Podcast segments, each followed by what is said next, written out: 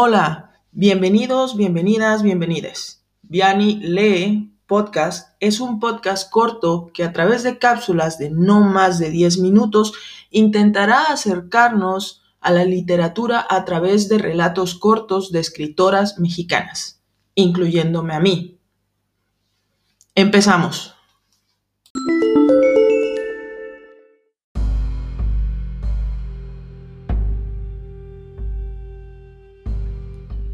Pues esta ocasión les traigo un relato inédito de ciencia ficción, también escrito por mí. Y sin más preámbulo, la cifra. Veinte años después, en aquel callejón oscuro de la Ciudad de México, Ana recordaría el asesinato de su hermana. En ese entonces, Ana tenía nueve años y a su hermana la asesinaron en Shadani un pueblo pequeño al sur de México. En esa época, Shadani, su pueblo natal, no era más que un caserío de mil habitantes. Tenía una iglesia pequeña, dos calles empedradas, una caseta telefónica. La calle principal, por donde dicen que entraron los ladrones, estaba custodiada por dos patos de agua. Los patos eran los resquicios de las estructuras que en alguna época distribuían el agua potable al pueblo y que por algún extraño motivo tenían forma de patos. Los patos eran los guardianes de la ciudad, construidos por el abuelo 100 años atrás. Shadani también tenía una universidad. Nadie entiende claramente cómo o por qué, pero Shadani, un pueblo pequeño, olvidado de raíces zapotecas, tenía una universidad. Dicen que los ladrones conocieron al pueblo por la fama de la universidad.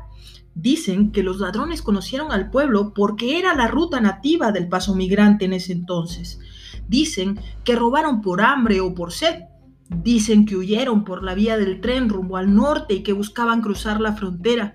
Se dicen muchas cosas de aquel asesinato, pero lo que es cierto es que Ana solo recordaba cómo su tío, un general retirado, armado con pistola en mano, recorrió toda la vía del tren buscándolos.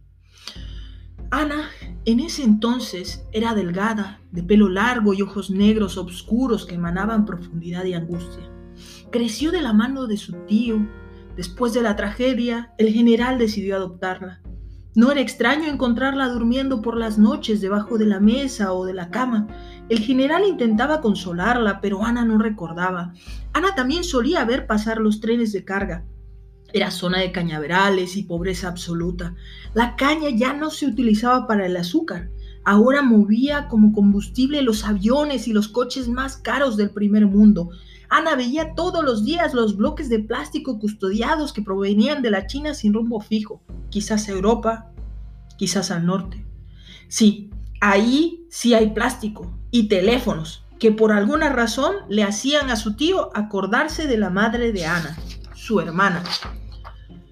Había nacido en una época especialmente revolucionada. Su tío le decía que antes todo era desechable, Hubo un momento en que el teléfono móvil no era un lujo, sino una necesidad, le contaba. El tío Lalo era un hombre robusto, alto y canoso. Una enorme cicatriz en forma de seta le atravesaba todo el rostro. Me la hice en la intervención a Venezuela, contaba el tío. Tras la muerte de tus abuelos me enlisté en el ejército esperando que me mataran. Yo no podía hacer más. Lo pasé mal. Cuando se acabó el petróleo, a todos nos fue mal. Tu madre comerciaba con plásticos y de un día a otro no sabía qué hacer. Fue ahí cuando tu madre regresó al pueblo. A mí me regresaron al pueblo cuando perdí el brazo. Un dron me disparó de cerca. De milagro estoy vivo. A Ana aún le resuenan las palabras e historias de su tío en la mente. recuerda su rostro afilado y su corte estilo militar abrillantado por aceite de papa y el olor a papa característico del hombre que la crió su única familia, la única familia que recuerda. Para eso, su memoria sí está fresca. Hace cinco años que Ana está sola. Su tío murió. Recuerda la tarde corriendo a toda prisa buscando un médico. Sabía que su tío moriría, pero se resistía a quedarse sola. La soledad le daba miedo.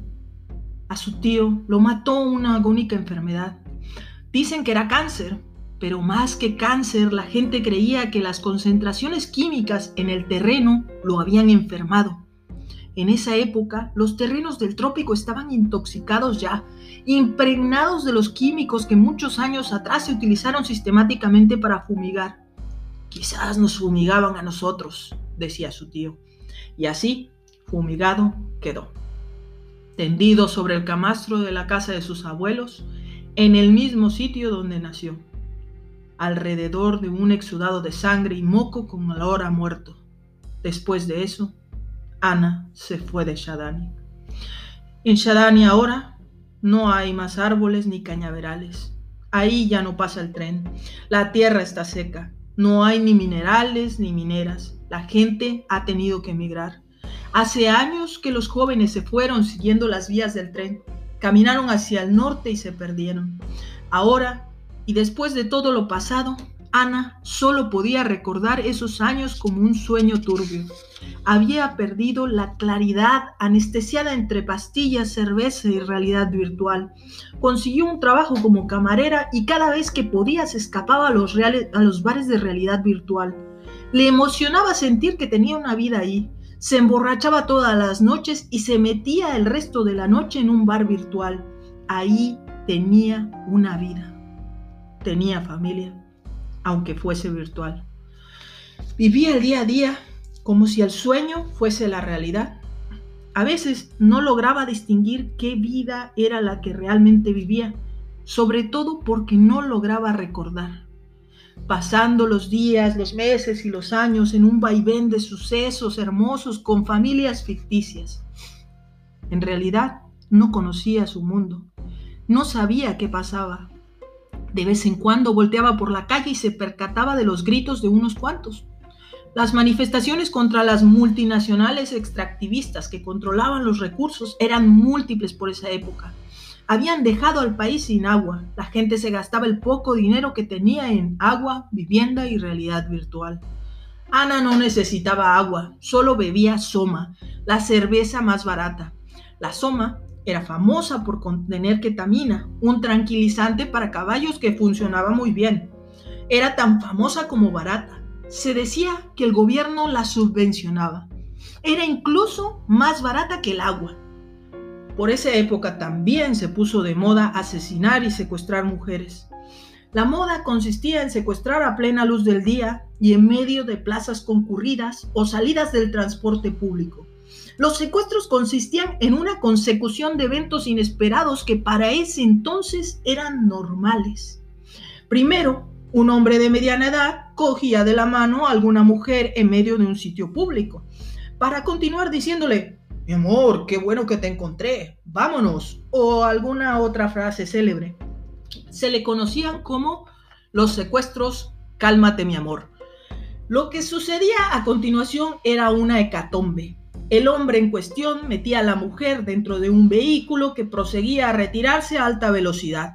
Esto, claro, sin que nadie dijese pío. Pero claro, ¿a quién le importaban las mujeres en ese entonces? El mundo estaba sobrepoblado y las mujeres eran foco de riesgo. Quedarse embarazada era percibido casi como una infección. Claro, en realidad lo que importaba era disminuir la población. Ana, casi nunca alerta, no se percataba de los peligros constantes a los que estaba expuesta. Después de todo, había logrado llegar a la ciudad y siendo camarera de un elegante hotel, tenía lo suficiente para sus necesidades básicas. Soma, bares de realidad virtual y una ducha de vez en cuando en los centros de vivencias. Que los centros de vivencias eran mini departamentos que podías rentar por una hora para dormir o ducharte. A veces solo rentabas la ducha desde que había llegado a la ciudad se había enflaquecido cada vez más, parecía poco zombie. Pero le agradaba, sabía que la gente apreciaba la delgadez como algo bueno, aunque para ella fuese un síntoma de miseria. Aquel día salió del centro de vivencias después de haberse pegado una ducha y se dirigía a su boda en un bar de realidad virtual. Su avatar se casaba, así que decidió ponerse su mejor ropa, le parecía que era lo más adecuado. Se acercó al metro y como si fuese una película presenció su propio secuestro. Un hombre de pasados 30 años la cogió de la mano frente a todos y le levantó diciendo, le levantó la voz diciendo, ¿nos vamos, amor? Ella no supo qué contestar. Un coche se detuvo, cayó dentro de una camioneta 4x4, su rostro tocó el suelo peludo de la camioneta, una especie de felpudo azul profundo que recubría todo el suelo del coche, y entonces sintió humedad en los labios y recorrió toda su cavidad oral con la lengua haciendo un semicírculo y sintió un sabor metálico. ¡Sangre! Le habían roto la boca. El coche arrancó a toda velocidad. Ana aún no sabía dónde estaba ni qué pasaba. Por unos segundos creyó que estaba en el bar de realidad virtual y que se había pasado de cervezas y que se equivocó de programa. Quizás estoy en uno de esos juegos de espías. Me perderé mi propia boda, pensó. Después, quizás de ocho horas, Ana no entiende cómo sucedió, pero había escapado. Corría rápidamente para su complexión flácida y delicada, y la calle sobre la que corría se convertía a la vista en un empedrado que le recordaba su pueblo natal. Hacía años que no recordaba su pueblo natal, pero estando en ese callejón oscuro, le pareció que estaba en Shadani. Pensó que tenía nueve años y la perseguían compañeros de clase.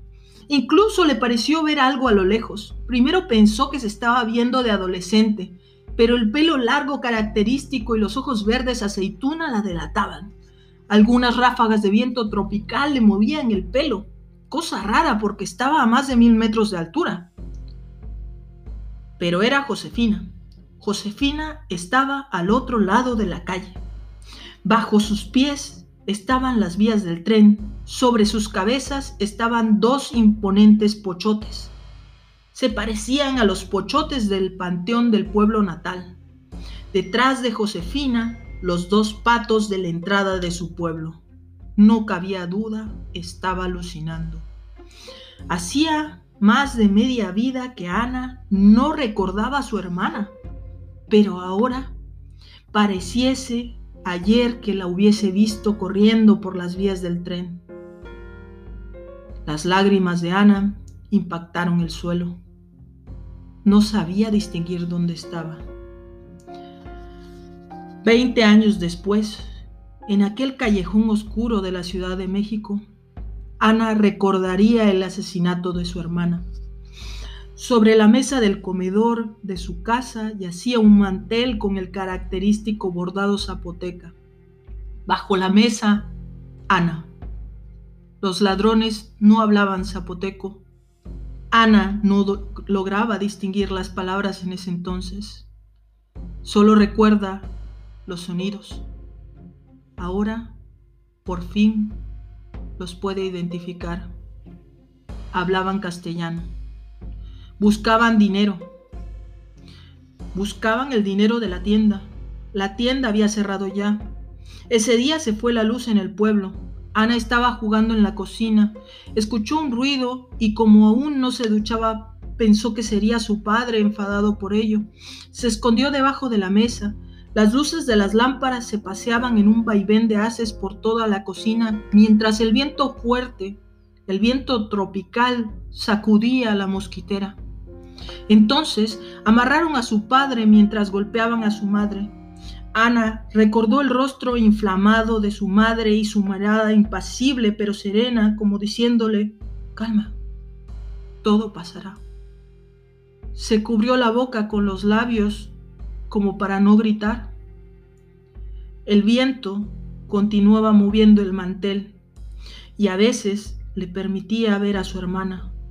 Se recuerda en ese entonces tiritar de miedo, le temblaba todo hasta la lengua. No podía ni emitir un solo gesto. Su mirada se cruzaba con la mirada de su hermana, mientras lágrimas caían en ambas a borbotones, una en silencio y la otra en bullicio ahogado por los golpes continuos del ladrón.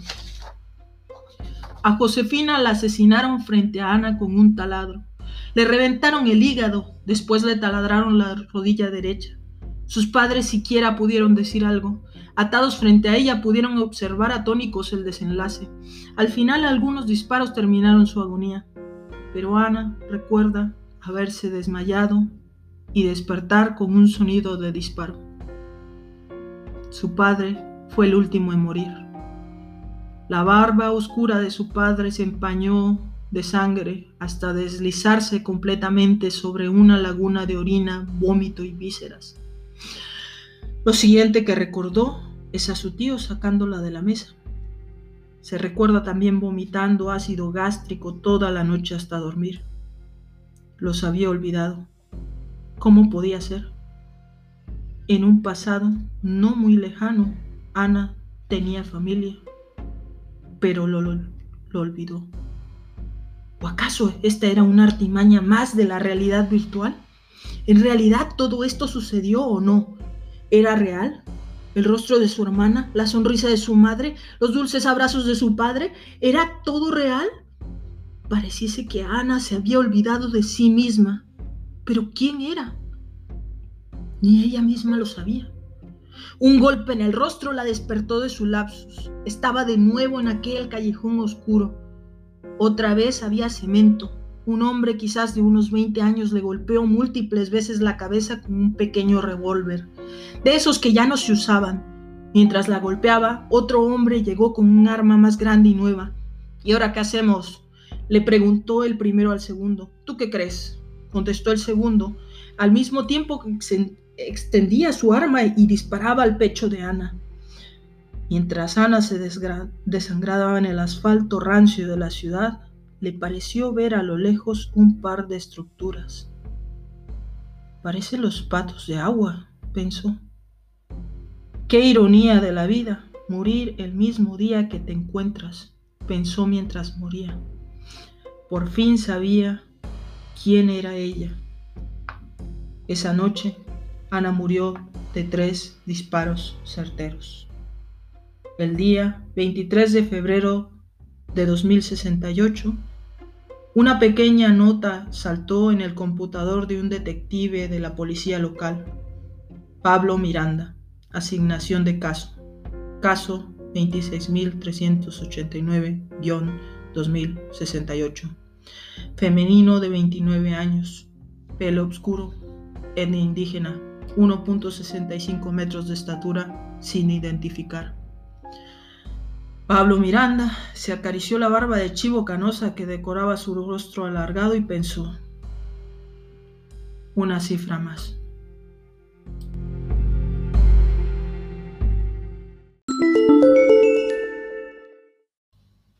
Hola, muchas gracias por escuchar este podcast y por apoyarlo, sea cual sea la plataforma desde la cual la estés escuchando. Por favor, Em, suscríbete si te agradó el contenido y también compártelo con, con tus conocidos o con las personas que creas que les puede agradar el contenido. Muchas gracias.